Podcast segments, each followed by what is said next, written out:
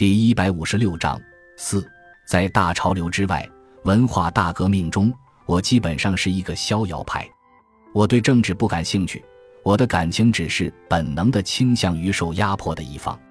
例如，我对北大井冈山兵团的过激立场全无好感。可是，当其大小头目在全校被批斗时，我便怀着正义感和同情心加入了这个兵团。后来。两派互相攻讦，演为武斗，我就对整个运动完全淡漠了。此后，我便只是躲在被围困的孤楼里，在震耳欲聋的打拍仗的高音喇叭声中，偷偷写哀念郭世英的诗。武斗爆发前夕，我把我的全部文稿，包括日记、手记、散文和大部分诗作，统统都销毁了。我从小学开始就自发地写日记。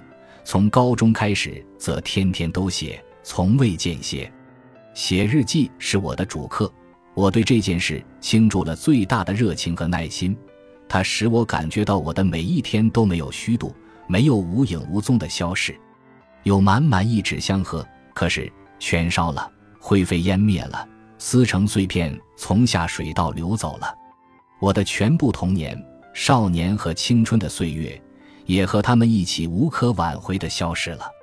我之所以这么做，是因为当时校内气氛已经十分紧张，抄家成风，许多学生的日记被公布，人被批斗，令我心寒；也是因为郭世英的死令我悲伤，往事不堪回首。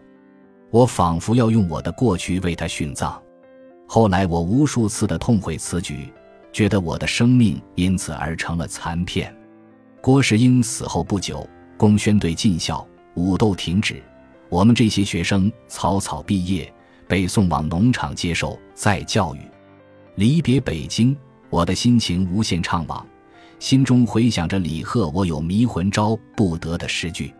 我不是一个先知先觉者，我相信毛泽东关于知识分子必须改造世界观的论断，因为我确实发现自己的性情与社会现实格格不入。不改造好就永远痛苦，但是我内心深处的困惑是：我真能改掉我的几乎与生俱来的性情吗？改掉了真的好吗？我会安心吗？那样我还是我吗？我究竟应该成为一个怎样的人呢？在洞庭湖畔的一所军队农场劳动一年半之后，我被分配到广西深山的一个小县，在县委当了一名公务员。这个名叫资源的小县是资江的发源地，山高水清，景色十分秀丽。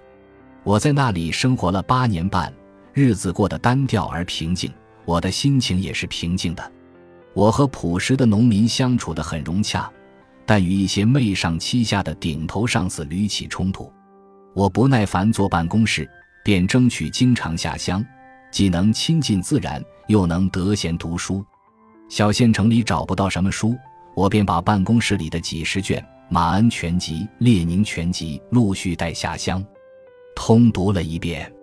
后来平法批儒，一部分古籍开禁印行，我又得以读了若干经史子集，给我很可怜的国学底子小补一课。积习难改，我还时常写些东西。我压根没有想到此生还能走出这个深山小县。更为奢望此生要有一鸣惊人的成就。读书作文只是为了自勉自娱，给生活增添一些意义和趣味。如果真的终老山沟，我一定会这样过一辈子。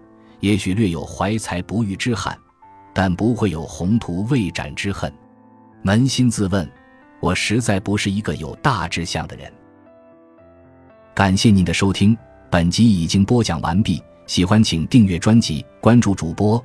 主页更多精彩内容等着你。